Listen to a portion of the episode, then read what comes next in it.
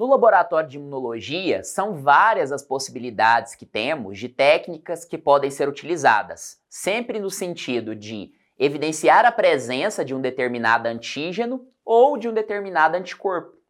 Principalmente, trabalha-se com ensaios que realizam a pesquisa de anticorpos, o que chamamos de auxílio diagnóstico presuntivo ou um auxílio diagnóstico indireto.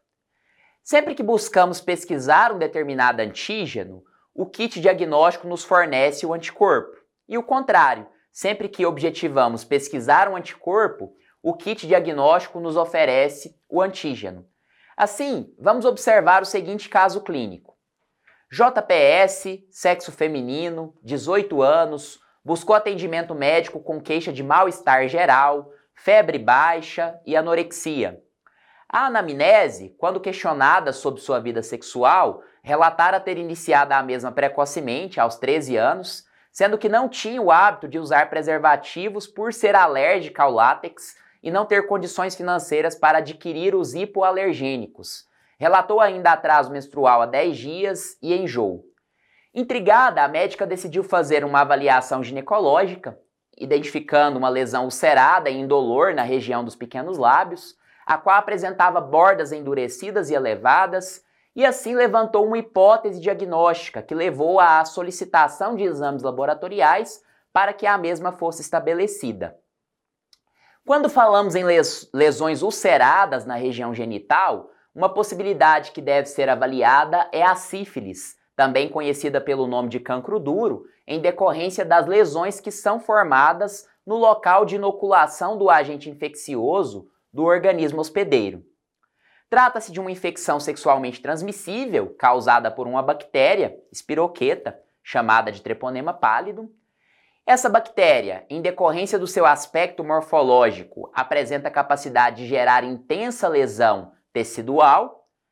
Clinicamente, a doença pode apresentar as fases primária, quando a lesão é restrita à região de entrada do agente infeccioso, Secundária, quando a bactéria se dissemina por via hematogênica, então, através do sangue, né? Onde a doença passa a ter uma manifestação sistêmica.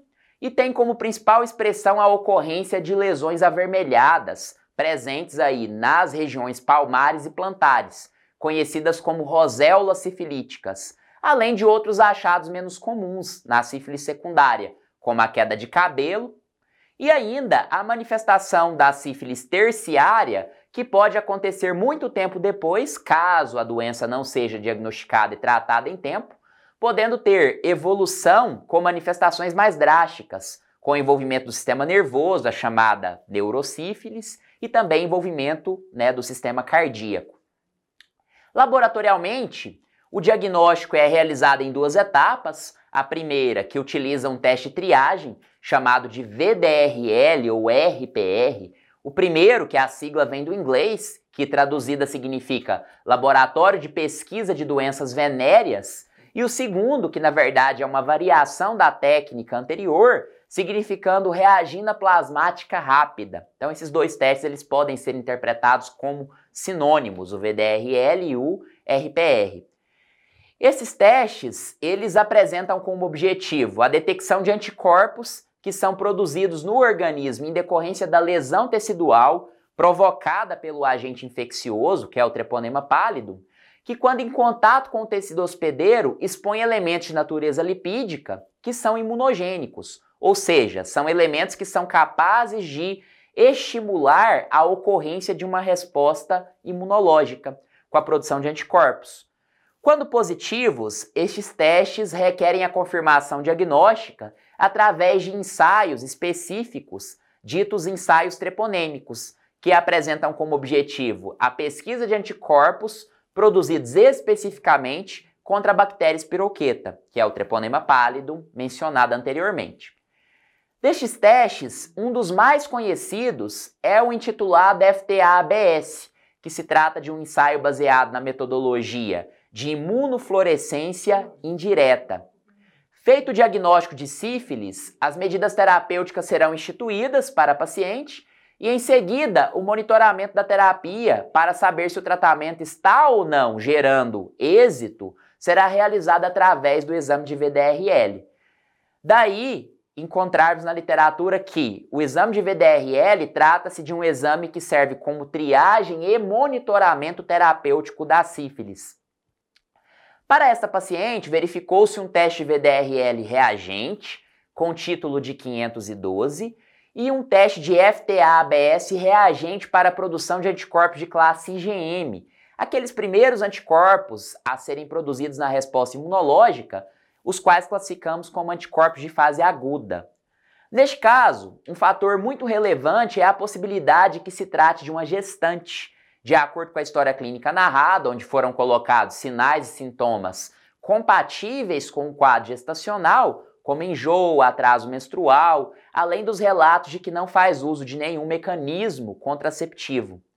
Além do diagnóstico da sífilis, foi confirmada a gestação através da dosagem da porção beta da gonadotrofina coriônica humana, o beta-HCG, e a paciente foi submetida à avaliação pré-natal, com a realização dos demais exames sorológicos, com a pesquisa de anticorpos anti-HIV, hepatites B, hepatite C, Chagas, HTLV, Toxoplasma gondii, rubéola, citomegalovírus, dentre outros exames cujos resultados foram todos dentro do esperado. O protocolo terapêutico foi instituído e o monitoramento implementado, onde gradativamente foi sendo observada a redução dos títulos no ensaio de VDRL. Verificou-se também que, algum tempo depois, foi iniciada a produção de anticorpos de classe IgG, os chamados anticorpos de memória, que espera-se que sejam produzidos continuamente ao longo de toda a vida, após um primeiro contato com determinado agente patogênico. Na sífilis, especificamente, esse fato é narrado como cicatriz sorológica. Porém, é válido que seja ressaltado que na sífilis o fato de existir a produção de anticorpos de classe IgG não é garantia de imunidade, ou seja, o indivíduo potencialmente pode se reinfectar quantas vezes tiver contato com o agente causador da infecção. Então, uma coisa muito importante que a gente tem que levar em consideração, além de tudo isso que foi narrado no caso dessa paciente, é o fato de que o treponema pallidum, ele é um agente teratogênico de origem biológica. O que, que vem a ser um agente teratogênico? é um agente que ele causa má formação embrionária e fetal.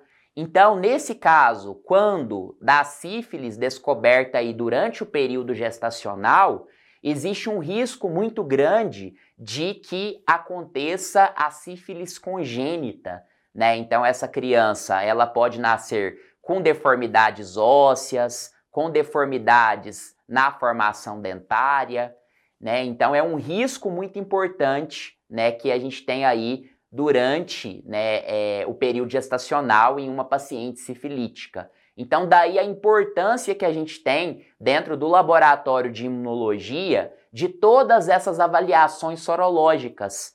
Né? E existem dados que falam que no laboratório de imunologia, no contexto de um laboratório de análises clínicas, cerca de até 80% dos exames realizados, eles estão vinculados ao diagnóstico pré-natal. Né? Então, a importância dessas avaliações sorológicas né, em um contexto onde a gente sabe que várias outras possibilidades são possíveis dentro do laboratório de imunologia, né? Então eu posso avaliar anticorpos aí, né, relacionados a processos alérgicos, né? Eu posso fazer avaliações, né, das arboviroses, da dengue, zika, chikungunya, né? Mas eu chamo a atenção para essa investigação sorológica aí no contexto pré-natal, que é muito importante, e esse caso ele simbolizou para nós esse tipo de avaliação imunológica.